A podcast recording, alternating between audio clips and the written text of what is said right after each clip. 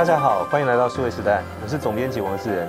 呃，我们今天在我们的这个节目里面非常高兴邀请到一个特别的来宾，是台大资工系的教授徐宏明徐老师。徐老师你好，你好，大家好。对，那徐老师其实除了在学校教书之外，本身也参与了多项的新创的计划。那今天我们要好好来跟徐老师聊一聊。那特别是我很感兴趣是说，从去年二零二三年开始哦。甚至是 AI，其实几乎占据了这个绝大多数我们在讨论科技行业的版面哦。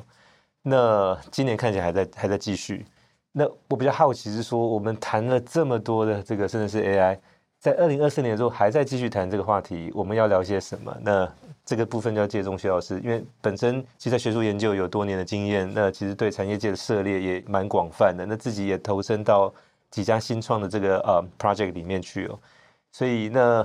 感觉其实你一直不断的在参与跟涉猎新的这个事物，特别在 AI 这个领域里头，所以也帮我们的听众观众朋友大概介绍一下，就是二零二四年值得关注的现在的 AI 的一些变化跟进展。好，我觉得这是一个非常非常大的的问题哦。但是一一个可以理解是说，为什么这么多人讨论 AI 技术？为什么在十年前很少人讨论这件事情？是大家看到这样的技术真的进入到实体的产业或进入到生活当中。是非常非常大的一个一个影响力，所以大家第一个是要么是兴奋说哇，这个东西可以帮助我解决这个问题，或者说我想做新创的会觉得说哇，这个非常非常 potential，我们可以 create 新的 service 和 create 新的应用等等，或者说有些人甚至是比较焦虑说，那他也会不会取代我这件事情？所以非常多人讨论这件事情。当然，我个人的角度认为说，现在技术的突破。对于我们未来的产业界是有非常非常大的机会在这里面的，不管是啊、呃、个人也好，或者是公司、企业，或者整个产业，或者整个国家，如果真的可以善用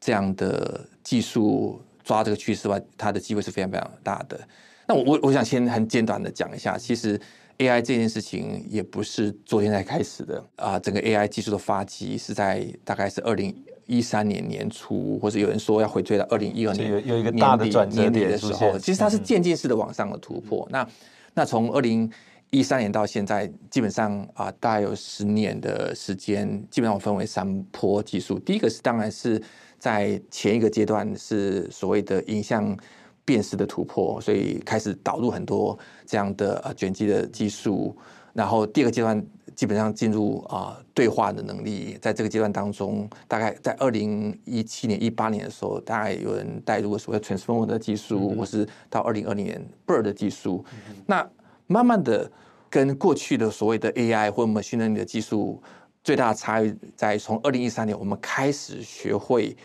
把这些所谓模型辨识的这些呃网络，开始透过网络的叠加。可以从以前大概从我在二零二一年的时候念 PhD 开始念 PhD 时候，那模型参数我们大概使用上百上千，应该是二零一一年吧？二零二二年，二零二二年，呃，二零零二年的时候开始念 PhD，啊对，OK，那时候模型参数大概是上百上千。二二一年你已经在教 PhD 了，对对对，但是大概在二零一三年开始，你会看到大概几千万个参数。然后慢慢的，这些参数量指数的成长，几亿个参数，十几亿个参数，对。那那当然到现在，大家也大家不会公告你多少参数了哈。但是至少到二零二二年，我们看到几个公开的 model，大概都五百四十个 billion，大概五千多万个参数。你可以想，从二十几年前大概几百个参数，到现在大概啊几千万到上兆的的参数在这里面，它的它的能力量级大大的突破。从前面提到的视觉。开始进到对话，到现在当然是生成式。但有人说，在学理上，我们认为它记忆非常多的能力，可以执行很多多工的能力，或是很多泛化的能力。泛化能力意思是说，在训练资料他没看过的事情，他在实际的场域当中可以可以使用。所以，我想最近非常多人使用 ChatGPT 来对话等等这样，所以对很多人对它很大的期待。但是，我想讲的事实上是说。其实这只是刚开始啊，所以我我们的应用绝对不是只在网络上透过 browser 或透过 apps 跟后面的这些 LM model 大语言模型或 ChatGPT 来做聊天。在去年，很多人跟我分享这个这个很兴奋，他说：“哇，原来我可以透过 ChatGPT，我可以透过一本 Google 的 service 可以问他很多问题，他回答竟然那么好，哇，让我很兴奋。然后很多问题的问他，作业也可以透过他来完成。”那我说，其实这种经验跟我一九九五年、九四年在使用 Internet 上网，然后可以跟远方的朋友、不认识朋友在透过 Terminal 聊天，嗯、那个 experience 是很像的。嗯、所以，所以刚才回到这个人讲说，其实今年虽然去年开始，今年很多人对这个技术非常期待，可是我觉得我们现在的状态很像是一九九五年、一九九四年 Internet 刚开始的时候。嗯、所以你回想一下，过去三十年，Internet 从原本只有 data 的传输，透过 email、web。然后看到很让我们很惊讶，可以看到整个网络的世界，到接下来三十年，电商服务或是很多的应用完全的不一样。我就会接下来在十年、二十年，我们看到 AI 技术或是这种生成技术会进到另外一个阶段，会非常多的产品公司是我们全然没看到的。所以你觉得，就是说，二零二三年这个生成式 AI 的出现，其实很像一九九四年的 Internet，当时由 Netscape 这家公司提供的这个 browser，所以。OpenAI 的这 ChatGPT 其实很像是九四年的这个呃，就是 Navigator。那现在二零二四年其实很像一九九五年了，因为九四年这个 Netscape Browser 出现之后，我们就看到，比如说有电商，像 Amazon、像 eBay，比如说有做 Portal 的，像雅虎哈。那后来有很多也做相继做 Search 或者是其他相关服务的这些公司。那包括有提供这个宽频的，一开始是可能拨接，然后后来有光纤，再来当时走向无线。所以这个类比其实蛮有趣的哦，因为。呃，我记得在二零二一年的时候，在《纽约时报》有一位特约的作家叫做 Kate Mays，他写了一本书叫《Genius Makers》。那那个副标更有趣，就是说那一群让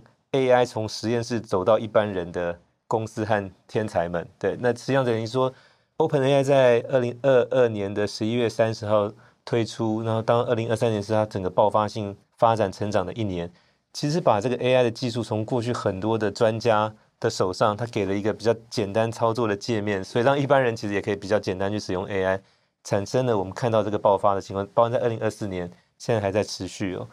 那这个情况之下，当然徐老师刚才也预期说会有很多的新的公司在这样的一波的这个新的技术的变革当中跟着发展起来。那现在大概有没有一些迹象，或者说有没有一些线索，就是呃，如果我们的朋友大家想要关注，说这里面现在谁比较有可能成为 key player？或者哪哪一些领域是比较有机会发展成像当年的电商或者搜寻或者是这个内容网站等等？现在有没有一一些这样的？好，我一直相信这所谓的 AI 技术，其实最大的影响力会在于说 productivity，还有 efficiency 跟 safety，啊、嗯，就是像很多生产力工具。因为其实当我们讲的这不是学术的研究，而是希望这些技术最后可以落地变为产品的时候，一的是你大的企业它愿意。导向把 AI 技术纳进来，或者说一些个人也好，或者是啊、嗯、新创也好，他希望说利用这 AI 技术产生新的产业，你最终还是要付费的客户嘛？对，所以我觉得很自然要让客人掏出来以解决他当下的问题，所以 productivity 这是最重要的。所以如果我们把时间放短这件事情来看，就是两三年，我自己的猜测说，那哪些在我们目前所有的 business 或 service 当中，它的 productivity 是非常非常不好的，这些工具可以 improve 的。我觉得这个是在短时间是最容易受惠的一件一件事情哈。我举个例子来讲，大概在二零一八年、二零一九年那时候，其实我当国内有一家系统厂公司的顾问。那公司它 deliver 很多，它会收费到全球啊，非常非常的大。但是它的客服就是很大的一个问题，它需要 maintain 六种语言的客服，它有一百多个呃呃客服人员在做这样的全球这样的 service。他希望说，那时候我们看到 BERT 这样的技术啊，就是比较早期的 Transformer 的技术进来之后，就说，哎，可不可以用来做客服？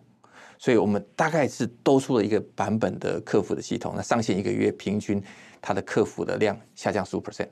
就等于是说。原本要一百多个人 serve 的，有十五 percent 透过这样新的系统，已经可以满足他的需求的。所以你可以想象，整个客服成本降低十五 percent，光第一个月上线就降低十五 percent 这件事情，这对于这个公司，他觉得这是一个非常非常 significant 的的 improvement。所以这是客服是其中一个。那当然生产力工具啊，比如说我原本，比如说在杂志里面写个稿，那可能原本写这个稿要两个小时，透过这些生产力工具，我可以很快的写完，而且可能更好的品质。那有趣的就是在于这后面的，那既然在个人公司需要这些生产力的工具，那相对外面就有一些公司得提供这样生产力的工具。那我想很多企业个人也愿意付这些钱来做这样的的事情。所以你现在看到非常多的呃新创，either 他自己有用他的 LLM model，或者是他使用的 ChatGPT 的 model 来做生产力的工具是非常非常的多。嗯、那我需要这些生产力工具，我需要后面需要很多的运算的资源做 server。对于啊，所以 even AI PC 等等，它的对运算量级的提升，对对整个硬体产业系统晶片也会大量的要求提升等等。所以我我短时间就看到这样的事情了。当然，我们看到在企业，那 even 啊，在 marketing 或者在 retailing 也可以做到。那我我我想举一个例子，就 retailing 这件事情，如果像我想现在很多的啊。电商啦，或者很多的实体商店，他们都有所谓的 apps 嘛。嗯嗯。那这个刚好可以举好几个例子，比如说 Internet 的时候，这些电商它大概说过这些 Internet 让这些啊库存啊流动去了解一些配货的状态等等。那开始进入 smartphone 时代有 apps，所以使用者可以透过 apps 去做采购等等。那我觉得。在这一波 AI 技术底下的时候，其实这个 apps 可以变得更聪明啊。举例来讲说，比如说它已经有过去的采购的记录，那我今天可以很简单的对 apps 说：“哎，今天是我的呃女儿的生日，那我应该做什么菜？”那这个它透过后面的比如 LLM 也好，或是任何的啊智能的模型，它可以大概推估哦，你女儿喜欢吃什么东西？那刚好当季有什么产品的 discount，所以我建议你做这道菜。那同时间又把这个啊，它的商店里面的特价的商品都出来，只要一个按键说你要不要订购，我直接订购了。所以我是觉得你可以看到，从 data 到 apps 到 intelligence 会一气呵成，会解决更多更多问题。对于营业的销售，对于啊，比如家庭主妇的困难解决更大。我觉得这个里面的象限会非常非常的多。对，那特别是说你刚才提到就是三个要素，就是生产力、效率跟安全这三件事。那特别生产力。让我想到，其实一九九八年，其实我有机会采访到 Michael Dell，就是 Dell 电脑的创办人哦。那那时候我们在讨论一个问题，是说，呃，那个时候因为有一个叫所谓低价电脑，那低价电脑那时候的标准是一千块美金以下。但后来两年后有更便宜的 MIT 提出个五百块美金的电脑，但当时 Michael Dell 告诉我说，他不认为这个东西会起来。他他就反问我说，他说你觉得一般用 PC 的目的是为了什么？那当时我有点没有回答出来。他他直接告诉我，他觉得是为了生产力，哈，也就是说价格不是问题，就是说虽然即便是你超过一千块美金，你是卖一千五或两千块美金，只要你能够让这个用户得到远超过两千块美金的价值，用户会去买，哈。但是你如果是一千块五百块美金，如果你让用户得到价值是低于这个的，用户也再便宜他也不会花钱呢。那生产力其实是一般的这个使用者他使用所谓的生产力工具里面希望能够达到的，那特别在工作上能够去解决他的问题。这件事情远比说你的技术有多 fancy 有多厉害要来的更重要，就最终还是来到就是说能不能去呃解决工作上的问题，提高它的生产力，创造价值。那这件事是不管是使用者或者他的公司愿意去付钱的。所以回过头来看，就是说当呃在二零二三年我们看到就是在甚至是 AI 有很多的这些应用的这些可能性产生。那回到二零二四年，就是说那在刚才提到这三件事，就生产力。呃，效率其实生产力跟效率可能可以当成一件事。那帮安全，让你不希望就是在这个过程里面有所谓资料的外泄、外外流，或者说呃一些隐私因此被影响。那回过头来看，就是说，那现在哪些公司在这个所谓的生产力工具这件事情上面占有比较好的位置？是接下来可能在这个商战的发展里面可能会占据比较大的优势呢？我我觉得可以看几个，我觉得这很有意思哈、哦。我就看几个 Big Tech。那现在看到，其实在，在嗯 AI 技术的 adoption 这件事情是比较积极，是 Microsoft。那为什么？因为它本来就是做生产力工具的，那它的客户使用它各样的 service 是付费来做使用的、嗯、，right？那所以它自然从这生产力工具当中，我用 Office，我用 Exchange，我透过它的开发环境，所以 Copilot 带进来整个开发工具上，也非常多人在使用这件事情啊。所以，所以对我觉得对微软而言，它本来就是做生产力的公司，把这种 AI 就导进来，是完全完全是非常非常没有任何违逆的，是完全可以 fully integrate 进去。那我也知道很多人愿意多付钱，嗯哼，或是以前没有不是他客户的愿意来做这件事情。因为以前本来他就卖这些什么 Office 里面帮像 Word、Excel、呃 PPT 等等这些，就是生产力工具。那现在只是把它打包起来，再结合它的这个就是。呃，真正是 AI 的这个技术，对，是，还是另外像啊、um, Adobe，嗯哼，很多人他透过，我想很多专业的透过影像的设计啊，Photoshop 等等，嗯、那取得版权的这个影像内容，因为这本来这企业就很多呃使用这些工具来做各种生产力的工具嘛，那它它也导入非常多这样的设计在这里面，那自然而然它可以增加价格，或者是说它可以吸引更多人从别的啊工具当中来进来这里面，我觉得这是非常非常自然的一件一件事情。像啊做 supply chain，像 Salesforce 啊、CRM 啊这几个呃公司。一定可以完全收尾在这个地方。另外是像 Amazon，它本来做就说是一个所谓的电商的的平台，或者是变成很多的网页网站的平台。那自然在你现在不会建一个 Cloud 嘛？大部分的如果是一个量级的服务全球客户的，基本上会使用呃，even Amazon、Google 或者是 Microsoft 的的 Cloud Service 啊。当然 AWS 实际上是最多人使用的。那上面它也是一个非常非常完整的平台，也提供很多啊、呃、Third Party 可以 Plug in。他们的 service，所以自然而然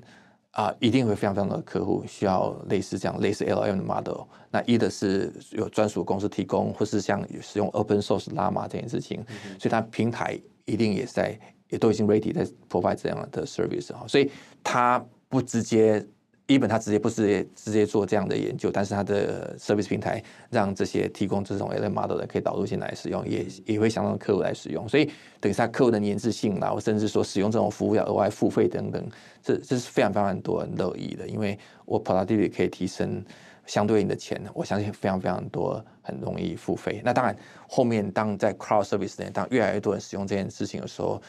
啊，当然你要要 train 一个 LLM model，相对成本非常非常高。可是我可以 fine tune 在我自己根本的问题上，比如说我我做医疗的，或是我做啊、在药 drug。的 discovery 或做一些 bio 的一些实验等，现在也非常多人用这种大语言模型来做相对应的研究，或是 medical 等等。所以，所以我我我特化成在我这个 vertical 领域的这样的的工具，我要 fine tune，那我相对硬体的也需要嘛，所以我自然要向这些云的服务业者租贷，那云的服务业者也要扩充，所以后面的也相对应的 server 等等，这是变成一个正向的循环。了解，那像。呃，Google、Amazon、Meta 这些公司其实，呃，当然像 Google，它比如说它有 Google Mail、呃 Google Search、它有 Google Docs 这些，它其实也是生产力工具。那 Amazon 现在其实 AWS 那个还是主要一般针对企业，就是可能在个别用户这边还比较缺。那像 Meta 的话，当然它的这个 Social Media 本身，但比较不像生产力工具了，比较像是一个就是沟通呃社交的一个平台。这几家你你怎么看？他们会不会也在这个所谓生产力工具这边？接下来有更多的投入，因为如果这一块是去开发或者绑定更多的一般使用者进到这个就是 Open AI 这个整个产业里里头来，后面可以变现的话，前端为了要取得更多的用户，那会不会有更大的投入在这个？那，那我我们不在这些企业里面，我们很真的知道他们的利基点跟他们嗯有这样的 plan，但是从外面角度来看，我们刚才提过 Microsoft 跟 Amazon 了啊，所以这这也是很自然。我想这是他们很多 public，然后是他们一些 plan。那你也看到市场也给啊 Microsoft 非常多的在 market 上的回馈，所以它的最近股价也是非常非常的的高。那回过头来看 Meta 这件事情，是它的主要生意是 engagement 嘛，就是使用者在它的服务上，在在它的服务上，在 Instagram 或是在它的 Facebook 听，因为时间越多，其实它的变现能力就越强。那据我所知，他们事实上拉玛这件事情也是为什么开发这件事，是因为他希望在透过很多生成的文字或是影像也好，可以让使用者在他的啊、网页上，他各种服务上可以提示 engagement 会越来越好，所以对他也是也是有利的。那当然对 Google 就比较有一个比较定位的问题，是因为目前这种打寻的方式。跟既有做搜寻 base 的广告方式不太一样，所以我想他们应该还在寻找一个可能的呃平衡的方式，怎么样把这种问答式的方式进入到广告的方式。那据我所知，我现在看到非常非常多的使用者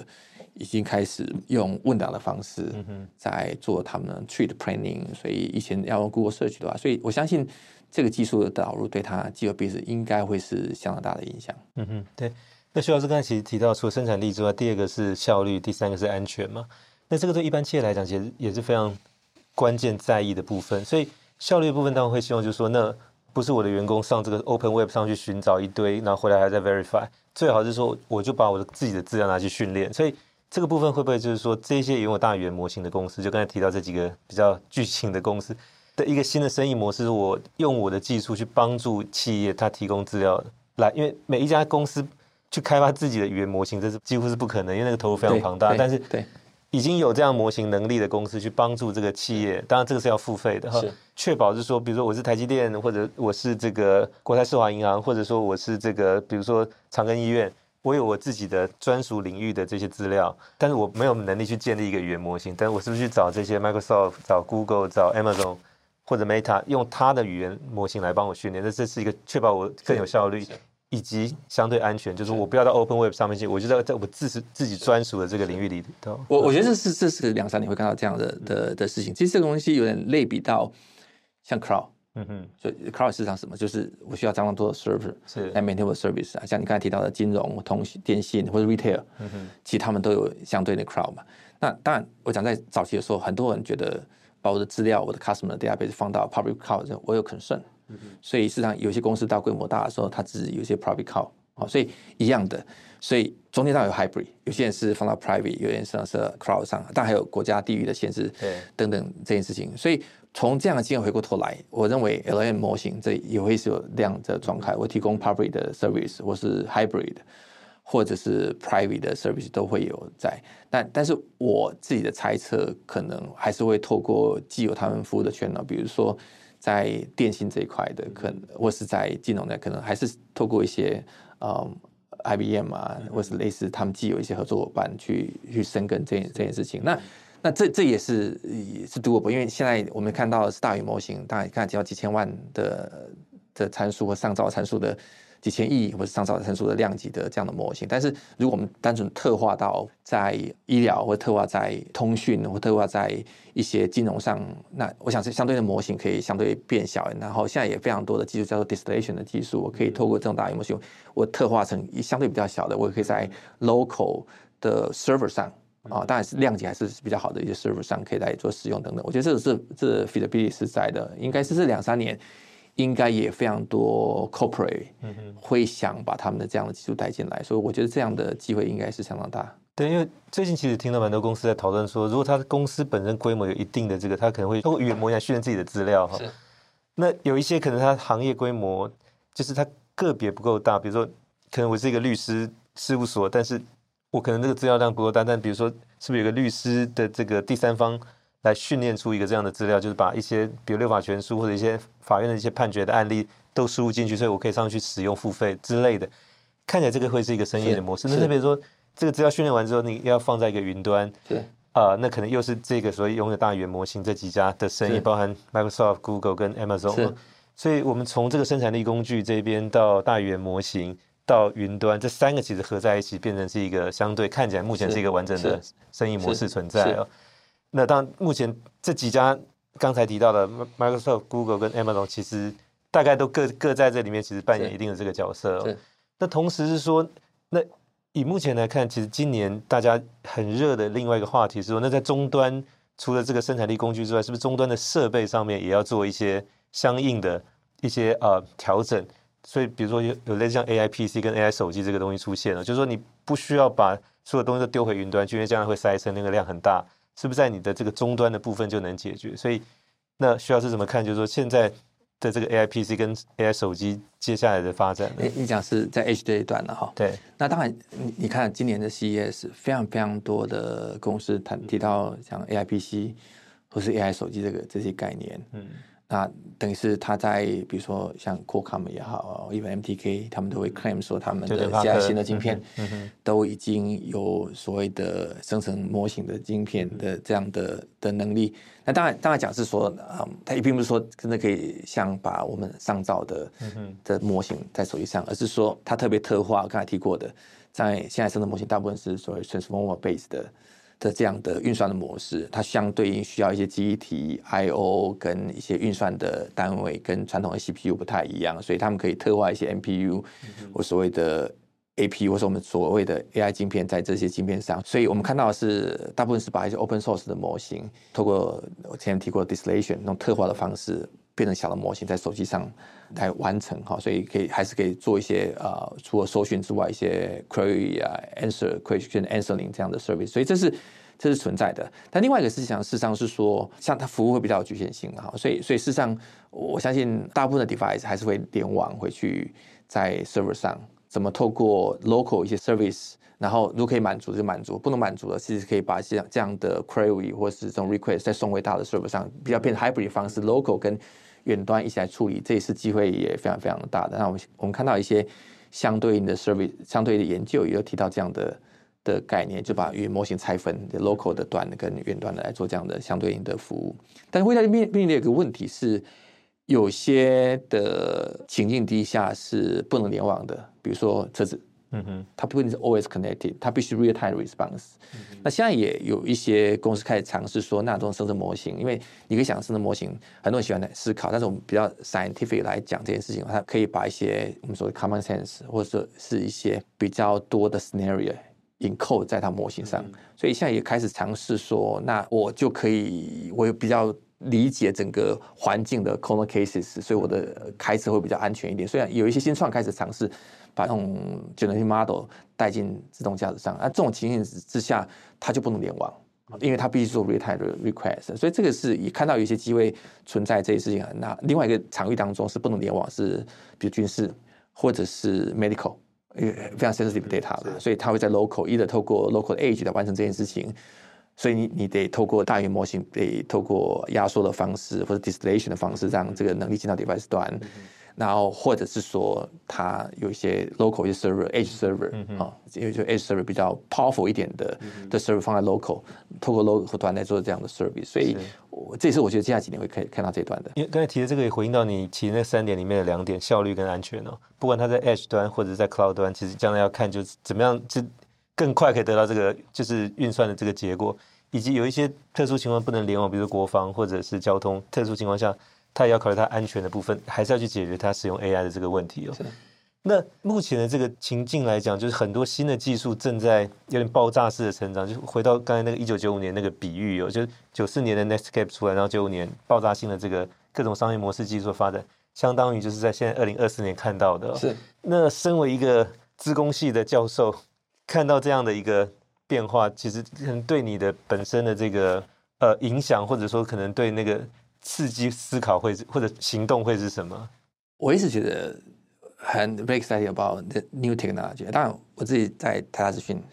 做研究，我我 really enjoy 这些 research。那我自己也几个角色，我们也希望这些 research 可以真的很前沿的 research 可以进到这个产业当中，所以我也参与几个公司或新创的设立。然后也有真的 business 在在上面的 operation 啊，所以我觉得从产业、从学术角度来看，这新的技术是非常非常有趣的一件事情。但我们希望投射到未来，刚刚我们聊的都是说，呃，两三年什么东西会 realize。啊刚才提到好几个范例，那未来呢，三到五年或者十年之后会怎么样子？那我们现在看到的事实上是说，其实不止我们实验室，在很多呃国外的实验室，他们试着把原本在云上、在 LM 上的大语言模型开始导入到在 local 端啊，当然车子是一个。那机器人也其中是一个可能可以做的，因为机器人相对应它的动作、它的移动是相对比较笨拙一点点的。可是如果你可以想象，如果我们宣称在大语言模型它有 common sense 或可以生成、可以理解或对话这样的能力，进到机器人，这是非常非常自然的一件事情啊。比如说，你可以让它在空间当中自由的移动，再加上手背，你可以帮助它完成一些你你不想完成的工作等等。比如说。我觉得在三到五年，你可以对你家中的机器人，可以送一些问题给他，哎，帮我去厨房把那个红酒开关器找出来，他会完成这样的工作。三到五年完成这样的工作，我认为是没有问题的。事实上，有一些产业也开始在预备这样的事情。那接下来，大家，我想前一阵子也很多谈到 AR 跟 VR 的的问题，我们现在也看到有人要把更 advanced 的 goggle 带进来在产业当中。那我觉得在 AR、VR 里面。这种生成的模型，其实它想象力更大。那在虚拟世界当中，透过这种生成式的东西 create 出来三 D 的场景，其实更 immersive，更有亲近感。不管是做 gaming 也好，或者是在啊、um, 重要的球赛，或是像美国的这足球赛，或是棒球等等，你如果可以及时的 broadcast 回来，在这当中，我可以各个视角去看每个 player 怎么样去做这整个球赛的话。甚至整个整个电影，我觉得我觉得现在的 Generative AI 或者生成式技术等等，会有非常多啊、大的机会在这在这里面。嗯哼。那当因为一九九五年相对也是一个大创业潮，就是我们看到许许多在学校里面，不管是这个大学生、研究生、博士生，或者是甚至老师都出来创业，所以你预期像这样，其实看起来全世界，包括在台湾现在已经在发生，所以你包括许老师自己其实也参与创业的项目以外，其实很多你的学生应该现在也都是在各个新创公司里面，呵呵，对，所以呃，预期可能像这样的一个风潮的持续推动。它会对于就在学校做研究跟在企业里面做这个所谓的市场，会产生一个什么样的一个就是交融或者说互相作用之后产生的一个什么样的结果？当然，学校跟啊企业界是非常非常不一样的哈。那比如说在企业界，你做东西实际上是是 deliver 为目的的，因为公司就是为了为了获利而存在的嘛。所以你在做任何的决策、做任何研究的时候，其实你是看财务报表跟。在看 cash flow 来做做 planning 的，那所以有相当大的限制在，但是在市场在公司里面，你会知道你的客户是谁，你的市场是什么，但它相对应资源、相对应的呃体系或是整个 supply chain 会比较比较大一点点，好，所以所以你比较有机会可以 realize 东西在真的产品当中。但是学校里面相对应，虽然它的资源比较少，可是它的开放环境是非常非常的大的，所以你可以想象的空间会更大。好，所以我会觉得这两边的的角度，我它着重点都不太一样。但是有时候我自己常受惠从这两个角度来看这个事情。比如说我在学术里面，我们可以用产业界角度看，说，哎，这个东西在真的三年、五年、十年之后，是不是有需要的的研究的工作？那另外一个是我在产业当中，我就可以看说，哎，这样技术实际上不 feasible，因为它中间会遇到怎么样的问题？因为我想产业界很重要 scalable 的问题，我希望我做的产品是在全世界可以使用嘛？那你大概可以大概做到这样的做法，是不是中间会遇到一些瓶颈不能使用？所以我觉得这这两边的训练或两边看待的事情的角度，其实在对我两边的工作都非常非常帮助，非常非常大。但你提到另外一个问题，就是说，实际上这些全世界都在讨论这件事情，因为这几年 AI 的风潮，其实会把很多原本在学术界的人。都吸引到产业这样当中的，因为这是已经在发生的事情，是在过去几年都已经发生。对，因为 AI 研究需要很多的算力跟资料，这个在学校是没有的，是他企业才有这个。那企业需要很多懂这些新的技术的人，他可能公司里面不一定有，但是学校里面通常都准备最新的一批。对，是。那当然，另外一个事情，企业这样给的 package 是少的好的非常非常的多哈，所以。其实在，在既不是在台湾，其实，在三四年前，在美国的媒体、这场媒体、企业界都已经在讨论这件事情。他们觉得这样也对企业不是有帮助的，因为一直在学校里面，如果没有人可以持续做研究，没有人训练好的学生，其实他进到产业当中，他们也是会 suffering。所以会有一些 balance 在这里面的。一的是说，我们还是让。嗯，um, 有一些在学校当中的研究，我们可以 sponsor，嗯哼，他有比较好的多的资源，可以在学校里面做这样的的事情，或是额外给一些 sponsorship，让他的待遇相对应的待遇的 gap 不会那么的大。或事实上也透过一些产学的合作，比如说把相对一些 open research 让学校来做，所以产业界还是受惠到学校可以看到一些比较前沿、比较些一些 open 的 research，那相当的程度。其实对产业界也是有有帮助的。另外，学校也有相对的资源，可以去 pursue 未来的一些研究等等哈。其实大家讲，其实我有一个我想提一下，就是说，知道我们实验室大概是二零一六年年底的时候，其实是我们实验室跟 NVIDIA 的黄董事长其实有一个开始一个密切的合作，叫 NVIDIA AI 的合作。那他跟我们相对应资源，以及那时候台湾第一台啊 D 七十万的的 server 上面还有黄仁勋的呃签名。因为他也到你们实验室去参观，对对对，也当场问过你问题，很 tough 的问题。对，但但其实他他他就在这合作当中，他就跟我讲说，其实他们在知道这种 AI 或是 GPU 这件事情，他也是从学术上学术界学到这件事情。其实，在二零一零年、二零一一年，已经有开始有人使用他们的 CUDA、他们的 GPU 在做这种 machine learning 或是 AI training 等等。那他们他们好奇说，哎，你们在做什么事情？那当然他去问，发现哎，这东西是很有意义，而且他也感觉到这件事情。实际上，对于未来他们整个 GPU 的量级的扩展是很重要。他们持续 support，慢慢的从学术未来需求当中，从很多 open source 当中学到说他们的 CUDA 应该怎么修改，GPU 怎样设计，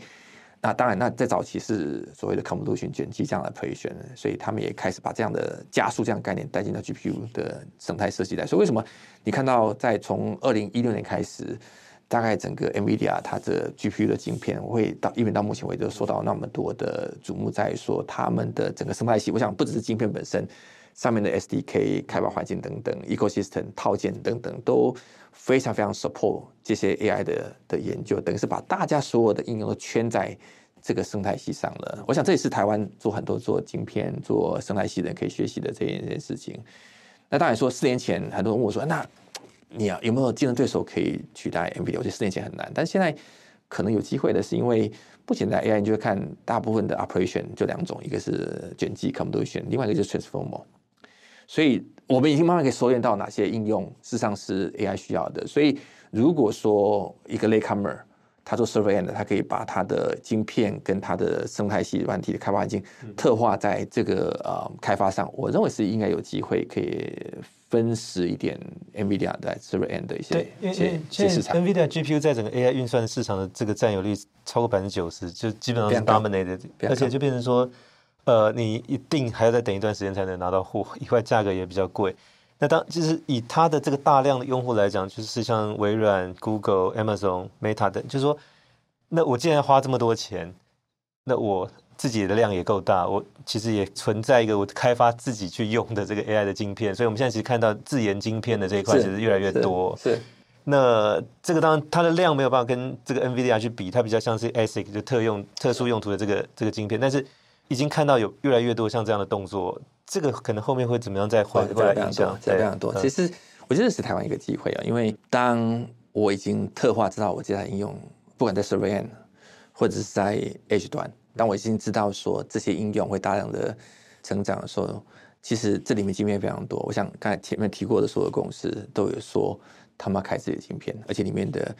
主要是要开这些 AI 晶片在这在这里面，好，所以做 CPU 之外，加上这种 AI 的晶片在这里面，所以所以另外我们讲这 end 这一块，其实如果我们 follow Internet 的 path，其实接下来几年是这些啊、um, Internet 的 capability 会到所谓 edge device 上、嗯、，right？所以接下来我们看到很多 edge device 就是家中的 speaker 啊、冰箱，或者是很多新的 device 我们没看过的这些扫地机器人等等，也需要这种。大语言模型的这些这样的的能力在，所以我们会新的这种可以适合 transformer 的 ag 的镜片，所以你可以想象这种 ASIC 啊、um, 这样的设计的需求也会也会在，因为很特别的是，上市以前开晶片的只有这种所谓晶片公司，嗯、或是 IDM 的公司，现在你发现很多系统公司，他们车厂对，或是像 Tier One，他们也自己要开晶片，像 Apple 自己也开了很多晶片，对，开了晶片，所以所以所以。所以，我我觉得这对台湾一个好事，因为你等于是变成台湾相对应的 IC 设计的市场，大概在全全世界在十八 percent 啦。然后，我觉得也可以分部分的能力出来，帮助其他系统厂在做这种这种 ASIC 或是 AI 晶片的设计等等。那当然，在整个供应链上，在制造封装或者在生产上，其实这是也是会对台湾也是收回的相当一块。那其实很多预测提到说，在二零三零年。应该是在 ASIC 里面，在 AI 晶片带大概会占到三十几 percent，所以是像量级是非常非常可观的。是，那这个当然是一个非常值得期待的一块，特别是说台湾在 IC 设计这个部分，晶圆代工厂其实也跟着也会受益哦，因为这样这个量其实会会跟着这个成长。那我最后想请教说，因为徐老师其实本身在学校教书带学生以外，其实参与新创的项目，那目前其实在这个自驾车的系统方面，其实也投入蛮多时间，可不可以也跟我们大概谈一下现在？你所参与的以及所看到的，就是接下来 AI 在整个自驾车应用这一块的进展跟发展，可以在二零二四年期待看到的。呃，车子现在大家只讲 HPC，就告诉你了，车子已经不是之前只是说做全部有机械构造的。你现在因为电车，然后现在算力很足，所以车子里面事实上我们看到接下来两三年，嗯，上市的车子它算力可能最小的是五六个 TOPS，到比较好一点的车子上有几百个 TOPS，算力非常非常高的的车子，所以。你可以想象，事实上，基本上手机能做的这些复杂的应用，在车上都可以做这件事情哈。所以当然分两大步骤，两大区块。第一个当然是我们讲辅助驾驶这件事情啊。那我们我们把这个人自驾区开，自驾驶全部自驾驶 level four level five 是无人驾驶这个区开。辅助驾驶就是说，我在适当安全的时候，车子可以呃取代我部分驾驶的能力，来提供附近的一些 warning，让我开车比较舒适或是比较安全啊。所以你可以理解这后外面很多感知的能力等等这件事情。那比较麻烦的事实上是会怕遇到一些 corner cases，就是说有些复杂的路况，事实上当初在 training 训练的时候可能没看过的。嗯嗯。比如说你听到一些一些意外等等这样，那我想接下来这种生成式 AI 可以产生各种更多以前在录不下来这种 corner cases，然后在车厂在开发训练这些辅助驾驶的时候就可以看得到。那市场已经有非常多的人在做这样的。的研究生成这些啊、corner cases，让车子在出厂之前就可以知道怎么应对应付这样的的事情。当然，里面的让整个感知辨识能力更强，这是当然是没有话说，已经大大的推展。另外，在车子里面啊，我想车子会变成我们所谓第三空间，家里、办公室还有车子。第三的空间，我现在听到很多人在车里面吃饭，在车子里面办公等等，所以在车子里面的 SCI 对话的能力，那因为车子在开车过程当中，其实你很难真的按操纵每个按键嘛，所以语音这件事情就变很重要。那之前的语音现在不做的相当不好，其实今年你看到很多公司开始把这种生成式对话的能力。然后可以带进在车子里面，那到时候你的操控或是询问这件事情就变得非常非常简单的一件事情了。对，基本上已经把这个星巴克的第三空间的概念把它给取代。是，因为它本来也是家里办公室跟星巴克，现在家里办公室跟车子里面。对。